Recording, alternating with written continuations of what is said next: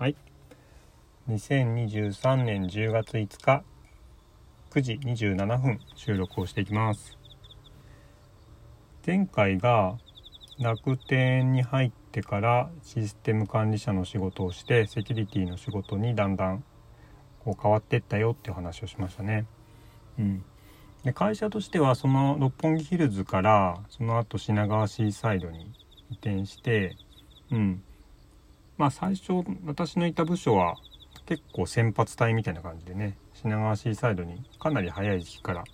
転してってだんだん六本木からね移ってきたみたいな感じだったかなと思います。で、まあ、全部が品川シーサイドになった後だと思うんですけど、うん、あの東日本大震災が発生したんですよね。うん。でまあ揺れましたね。まあ東京だから震度とかはそんなもちろんねあの東北福島とか仙台とかに比べたら全然うんあの被害は少なかったと思いますけどまあ実際東京で亡くなった方もねいらっしゃいますしね。うんまあ、揺れましたね結構ね。でまあその話はまたちょっと別で聞き出して話した方がいいかな。うん。でその対応とかね、まあ、特に業務的に対応っていうのはなかったんですけど、まあ、当時ね、あの、楽天、あの、全社的にあるトラブルが起きていて、うん、まあ、別に具体的な説明はしないですけどね、結構ね、それに駆り出されて、特務的な業務みたいなこともやってたんですよね。うん。まあ、そんなこともあって、あの、電車が止まったりとかしてもね、なかなかちょっと、あのーその業務を止めるわけいかないみたいなとこもあって、まあ今みたいにリモートワークとかね、なかったんで、うん、えー、結構その辺りはね、大変でしたよね。うん。で、まあ、その頃に、えー、前もちょっと話しましたけど、子供が生まれたんですよね。うん。並行して、まあ奥さんが、まあ、えー、ずっとあの妊娠期間中だったんで、えー、子供が生まれてでそうですね。その頃だんだんこうやっぱり家族が増えてうん支えるものも増えて、あ、奥さんだってねその今までやってきた家事を同じようにできるわけでもないしうんできるだけか今までみたいにねあのー、仕事終わったらみんなに飲んで帰ってみたいなねこともしにくくなりますしねどうしてもね。うん、どうしても仕事のライフ仕事とその私生活のねバランスっていうのを変えていかなきゃいけないっていう時期になってたんだと思うんですよね。うん、でまあ楽天はもちろんその、えー、まあ、今もそうだと思いますけどまあベンチャー企業ですしあの働き方についてはね、うん。まあ、結構その個人の頑張りっていうところがね、あの、求められるわけだしその辺りとのこうギャップっていうのがだんだんあの出てこざるを得ないのかなっていうところはありました。うん、あと一番大きかったのはあの英語ですよね。うん、会社の公用語を英語にするっていう取り組みを始めてそれ自体はね私も全然あの agree というか是非やっていきたいというやっていくべきと思ったし、うん、いいと思うんですけどまあちょっと問題はその測り方ですよね指標のね。だから TOEIC で何点取らなきゃいけないみたいなことが目標として設定されてうんあのそこがね私あのうん英語はそこまで苦手意識はないですけどそこまでちゃんと話せるわけでもないんですよね。うん、だから TOEIC でいい点取ろうと思ったらやっぱそれなりに勉強しないと取れないし、うん、それなりに勉強して一応クリアはしたんですけどえっと、その後に基準が上がっていくんですよね。うん。で、確か当時の目私のに課された目標850点だったと思うんですけど、うん。まあ正直そのレベルの点数取るって相当な試験対策をしなきゃいけないし、うん、話さなきゃいけない普段業務で話すこともそれほどこう実態が合ってない中でうん、850をそこで目指すってことのうんってなんか自分の今の人生の状況から考えてあまり合理的に正しいと思えなかったっていうのがうんその会社のやりやるべき方向と会社の、うん、自分のやるやるべき方向のギャップが出てきたなっていう時期なんだと思う時期っていうかそれが一番大きなね原因だったなって思います。で自分としてはさっきも言った通り家族との時間も大事にしたいあとセキュリティもね、まあ、業務的にやり始めたといっても、まだまだ全然業務経験がね、多いわけでもないですし、うん、あのー、そちらもね、個人的に勉強していくってこともね、必要だった時期なんですよね。うん。まあ、そういう中で英語だけをこう、うん、フォーカスして、点数を上げなきゃいけないって、なんかちょっと子供じみてる。自分からしたらちょっと子供じみてる。うんなっていうふうに思ったんで、うん、だんだんちょっと会社のからこう心が離れていったなって思います。うん、まあ働いてる仲間とかねあの給与面とかね全然不満はなかったんですけどねうんまあそんな形で えっとああともう一個はなそうですね会社がちょっと家が遠かったんで通勤の負担っていうのもあったかな。うん。その辺りがあって、だんだんこう、じゃあ、働く環境を自分で変えていこうかなっていう風になってったんだと、うん、記憶しています。うん。で、ちょうどその頃に、えっ、と、もともと楽天に行って、一緒に金融系の事業をやっていた方が、えー、まあ、その方はもともと金融畑の キャリアを積まれていて、まあ、楽天が金融事業を始めたんで楽天に来たみたいなタイプの人結構いたんですけど、まあ、今でもいっぱいいますけどでそのある方からねちょっとお声がけいただいて、うん、セキュリティの仕事を、えー、こっちでやってみないかっていうふうにね、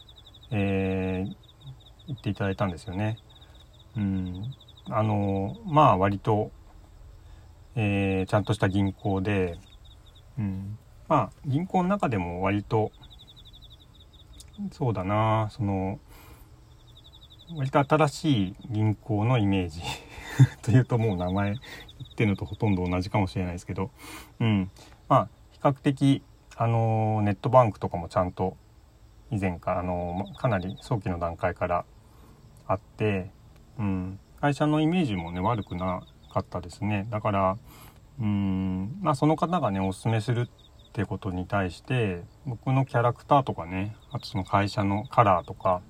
いろんなことをねあの考えていただいた上で来ないって言ってくれてると、うん。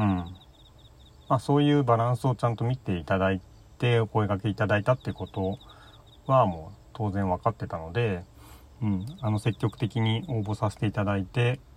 えー、そちらに転職するってことになりました。うん。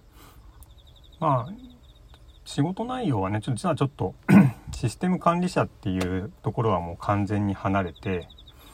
うん。まあ、銀行って前も言いましたけど、まあ、金融っていう言葉で言いましたけど、あの、リスク管理の塊なんで、職務のね、権限っていうのはね、すごく細かく分かれてるんですよね。うん。職務文書がしっかり定義されていて、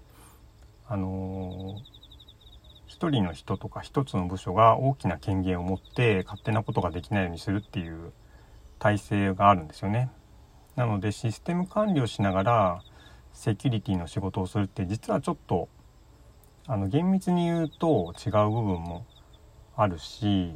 あのそうですねあの分け分けることで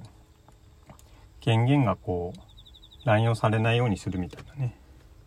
そういう考え方で、えー、本来はあるべきなんですけど銀行はさすがにそういうことがねしっかりされてるんで私はシステム管理の立場は完全になくなってセキュリティの立場で、うん、部署的に言うとシステムリスク管理っていう部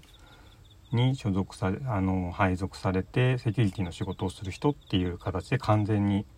うん、あの職務としてはあの切り替わったっていう形になりました。うん、そうですね、まあ、銀行ってねやっぱすごいっすよね。うん。何て言うのかな。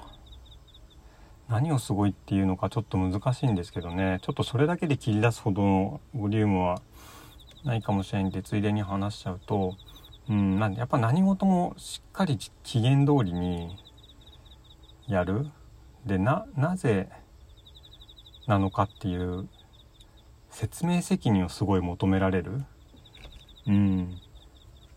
そのことがすごい徹底してる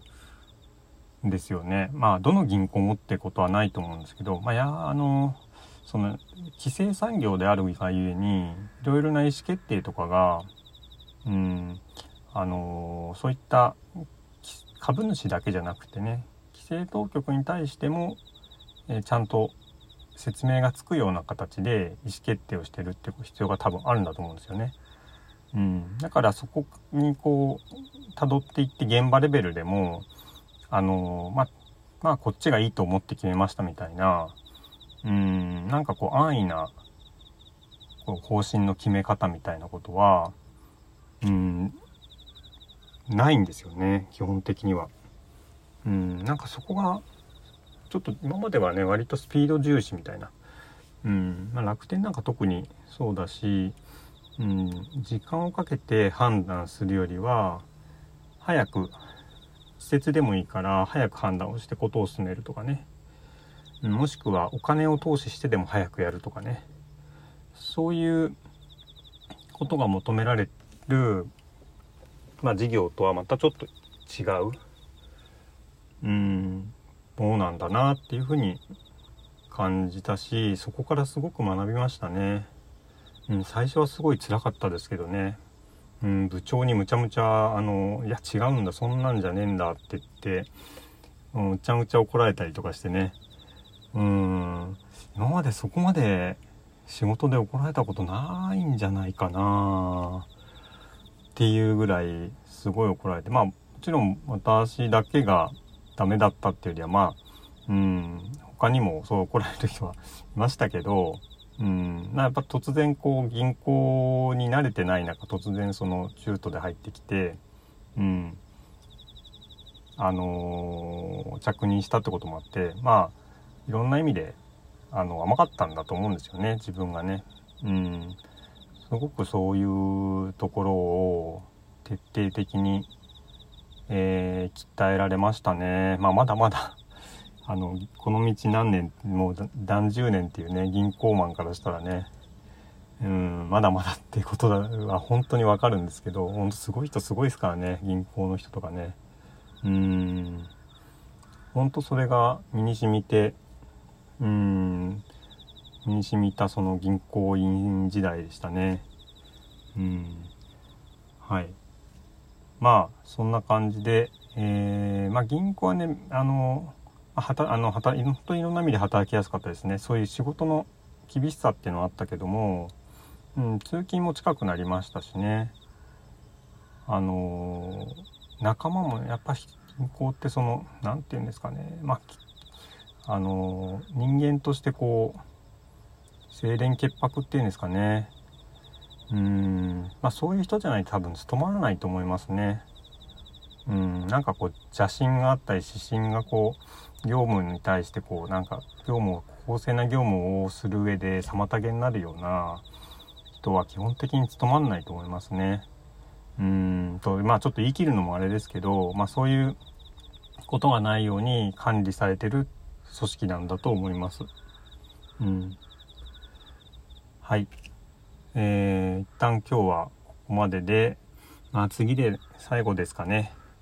うん。はい。えー、お聴きいただきありがとうございました。